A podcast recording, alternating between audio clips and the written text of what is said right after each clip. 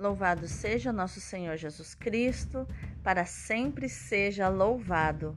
Hoje é segunda-feira, 7 de março de 2022, primeira semana da Quaresma. Santas Perpétua e Felicidade, mártires do século II, protetoras das grávidas, rogai por nós. Santa Perpétua era uma jovem de 22 anos, de família nobre, que tinha um filho recém-nascido quando foi presa. Santa Perpétua era uma jovem de 22 anos, de família nobre, que, quando foi levada para a prisão de Cartago, ela tinha um filho recém-nascido. Santa Felicidade era escrava de Perpétua e, quando foi para a prisão, estava com oito meses de gestação e deu à luz a uma menina neste lugar. Elas foram presas por causa de um decreto do imperador romano Lúcio Severo, que condenava à morte aqueles que se considerassem cristãos. Perpétua escreveu: Nos jogaram no cárcere e eu fiquei consternada porque nunca tinha estado em um lugar tão escuro. O calor era insuportável e éramos muitas pessoas em um subterrâneo muito estreito.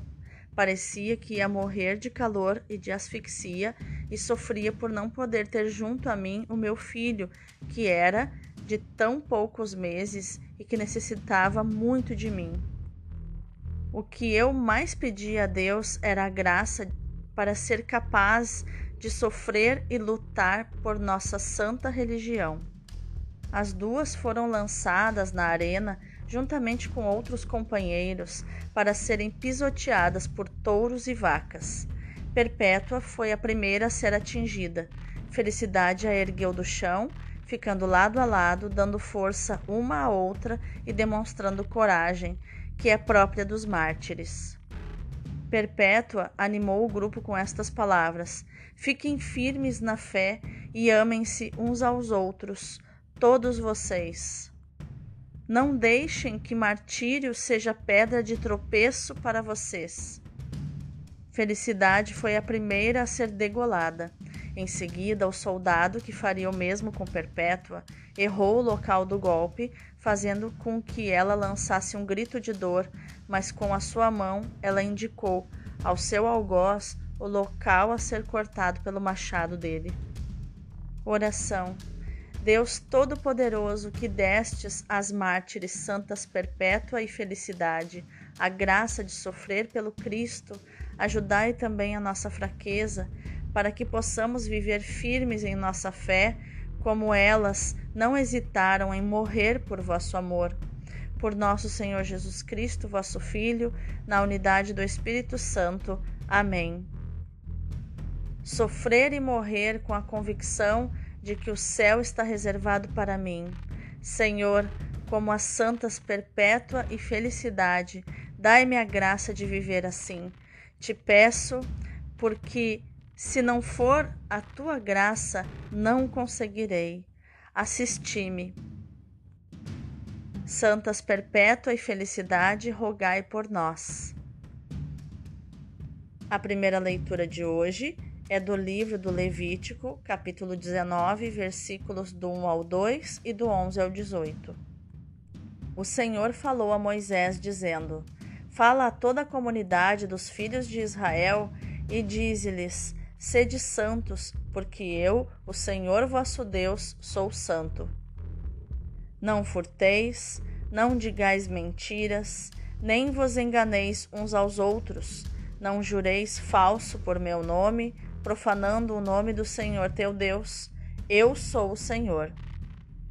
Não explores o teu próximo, nem pratiques extorsão contra ele. Não retenhas contigo a diária do assalariado até o dia seguinte. Não amaldiçoes o surdo, nem ponhas tropeço diante do cego, mas temerás o teu Deus. Eu sou o Senhor. Não cometas injustiças no exercício da justiça. Não favoreças o pobre, nem prestigieis o poderoso. Julga teu próximo conforme a justiça. Não sejas um maldizente entre o teu povo, não conspires caluniando contra a vida do teu próximo. Eu sou o Senhor. Não tenhas no coração ódio contra teu irmão. Repreende o teu próximo, para não te tornares culpado de pecado por causa dele. Não procures vingança, nem guardes rancor aos teus compatriotas. Amarás o teu próximo como a ti mesmo. Eu sou o Senhor. Palavra do Senhor, graças a Deus. O salmo de hoje é o Salmo 18. Ó Senhor, vossas palavras são espírito e vida. A lei do Senhor Deus é perfeita, conforto para a alma. O testemunho do Senhor é fiel, sabedoria dos humildes. Os preceitos do Senhor são precisos, alegria ao coração. O mandamento do Senhor é brilhante, para os olhos é uma luz. É puro o temor do Senhor, imutável para sempre. Os julgamentos do Senhor são corretos e justos igualmente. Que vos agrade o cantar dos meus lábios e a voz da minha alma, que ela chegue até vós, ó Senhor, meu rochedo e redentor. Ó Senhor, vossas palavras são espírito e vida. O evangelho de hoje é Mateus capítulo 25, versículos do 31 ao 46. Naquele tempo disse Jesus aos seus discípulos: Quando o Filho do homem vier em sua glória, acompanhado de todos os anjos, então se assentará em seu trono glorioso Todos os povos da terra serão reunidos diante dele, e ele separará uns dos outros, assim como o pastor separa as ovelhas dos cabritos. E colocará as ovelhas à sua direita e os cabritos à sua esquerda. Então o rei dirá aos que estiverem à sua direita: Vinde, benditos de meu Pai Recebei como herança o reino que meu Pai vos preparou desde a criação do mundo. Pois eu estava com fome e me destes de comer, eu estava com sede e me destes de beber, eu, eu era estrangeiro e me recebestes em casa, eu estava nu e me vestistes, eu estava doente e cuidastes de mim, eu estava na prisão e fostes me visitar. Então os justos lhe perguntarão: Senhor, quando foi que te vimos com fome e te demos de comer? Com sede e te demos de beber? Quando foi que te vimos como estrangeiro e te recebemos em casa e sem roupa e te vestimos? Quando foi que te vimos doente ou preso e fomos te visitar? Então o rei lhes responderá: em verdade, eu vos digo que todas as vezes que fizestes isso a um dos menores de meus irmãos, foi a mim que o fizestes.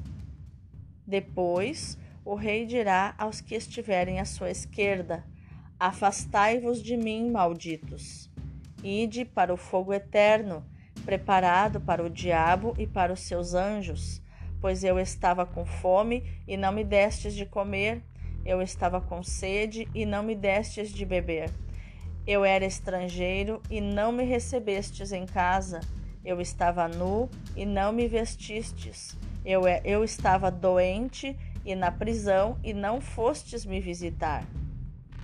E responderão também eles: Senhor, quando foi que te vimos com fome ou com sede, como estrangeiro ou nu, doente ou preso e não te servimos? Então o rei lhes responderá: Em verdade eu vos digo, todas as vezes que não fizestes isso a um desses pequeninos, foi a mim que não o fizestes. Portanto, estes irão para o castigo eterno, enquanto os justos irão para a vida eterna. Palavra da salvação, glória a vós, Senhor. Então, meu irmão, minha irmã, no dia de hoje, quantos ensinamentos de inteligência emocional e de inteligência espiritual nós iremos conhecer, mergulhar no dia de hoje, nos textos de hoje, a primeira leitura, que pertence ao chamado Código de Santidade que encontramos no Levítico, apresenta a toda a comunidade de Israel o mandamento da santidade. Mandamento motivado pela santidade de Deus, conforme nos diz o versículo 2. Deus é o totalmente outro, radicalmente diferente do que é o homem. Mas Deus quer o ser humano participante da sua santidade. Depois deste mandamento, seguem algumas normas de moral pessoal e social. O respeito pela santidade de Deus deve inspirar o respeito pelo próximo, particularmente pelos mais fracos e deficientes, como nos diz o versículo 14. Deus fala com Moisés na pedagogia do contraste, com exortações negativas e positivas. As negativas, não fareis isto ou, aquilo, né? E as positivas são destinadas a construir uma sociedade humana mais fraterna. Amarás o teu próximo como a ti mesmo, por exemplo. O amor pelos outros, fundamentado em Deus, edifica a comunidade humana na santidade. Já no Evangelho de hoje, o texto de Mateus está na linha da tradição apocalíptica bíblica e judaica, conforme Daniel e os outros profetas. Trata-se de uma revelação relativa às coisas últimas, ao juízo universal. Nela aparece o Filho do Homem, figura simultaneamente humana e celeste e que tem um papel fundamental na instauração do reino de Deus e na recondução dos eleitos para Deus. Jesus se identifica com esta personagem gloriosa. Ele virá encerrar a história e assumir a realeza que foi escondida no tempo. Assim como os pastores de ovelhas reuniam ao cair da noite o rebanho e separavam os animais segundo a espécie, assim fará o rei pastor com a humanidade reunida à sua volta. Esta separação inclui um juízo. E o critério da divisão entre uns e outros será a caridade, que é o amor segundo o coração de Deus. Jesus mostra como esta figura real, né, esta personagem, a gente costuma falar este personagem, né, mas o correto é esta personagem é, de rei, né, que reina, é como ele quer se identificar com os mais pequeninos, com os mais pobres, com os mais sofridos. E isto inclui também aqueles que não sabem o que fazem, que são os criminosos, porque estive preso e viestes me visitar. Né? O, o prisioneiro, tudo bem, pode acontecer de ter inocentes na prisão, mas não fala aqui se o preso é inocente ou é culpado. Fala, estive preso e fostes me visitar como é importante nós percebermos isso, que Jesus se identifica e se compadece também dos criminosos. Porque no fundo, no fundo, no nosso ser mais oculto, quando estamos sozinhos, será que os nossos pensamentos poderiam ser filmados? Será que os nossos pensamentos poderiam virar um áudio e serem espalhados publicamente? Então, no fundo, no fundo, também nós somos criminosos, através dos nossos pensamentos, através das nossas, dos nossos impulsos, através das nossas ações que muitas vezes estão escondidas. Muitas vezes o meu pecado invisível é muito maior, infinitamente maior do que o pecado visível do outro. E como nós usamos ou não usamos de misericórdia para com estes que Jesus citou, é que define o nosso destino eterno. Essa será a única matéria em exame no juízo final. O único critério para o julgamento do Senhor sobre nós é o quanto existiu em cada um de, em cada um de nós o amor, caridade do Senhor. Ao pronunciar o discurso que escutamos no Evangelho, Jesus não quer descrever os acontecimentos finais em si mesmos, mas quer realçar o significado central da sua pessoa. Os homens serão julgados pela sua atitude diante da pessoa de Jesus, que se identifica com os mais carentes. Mas essa atitude é verificada pela atitude diante dos outros, especialmente com os mais carentes. Foi a mim mesmo que o fizestes, ou foi a mim que o deixastes de fazer, diz o Senhor. Por isso, nos incita a misericórdia, a caridade para com eles. Essa identificação nos surpreende. Esperávamos, talvez, que Deus ordenasse a caridade fraterna em nome da sua vontade, que quer o bem e a felicidade de todos. Mas esse era o modo de falar do Antigo Testamento. Eu sou o Senhor. Não odiarás, não te, não te vingarás, nem guardarás rancor aos filhos do teu povo, mas amarás o teu próximo como a ti mesmo. Eu sou o Senhor, como nos fala Levítico, né? Apelando para a sua autoridade divina, manda afastar de nós todo o mal, manda praticar a justiça. Já é caminho para a caridade, a justiça dar a cada um o que lhe é devido. Trata-se de não fazer o mal a ninguém por respeito a Deus. No Evangelho, Jesus já não fala da sua autoridade, mas da sua pessoa. Identifica-se com os pobres. Já não estamos diante da simples justiça, estamos diante da caridade. Já não é suficiente não fazer o mal, é preciso fazer o bem ir ao encontro dos carentes.